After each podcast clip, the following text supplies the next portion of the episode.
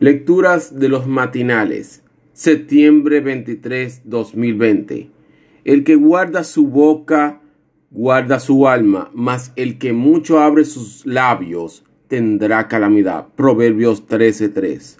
La palabra de Dios es sabiduría. Confía en que su palabra te guiará para bendición. Reflexiona si consideras que tus palabras viajan más rápido que tus pensamientos.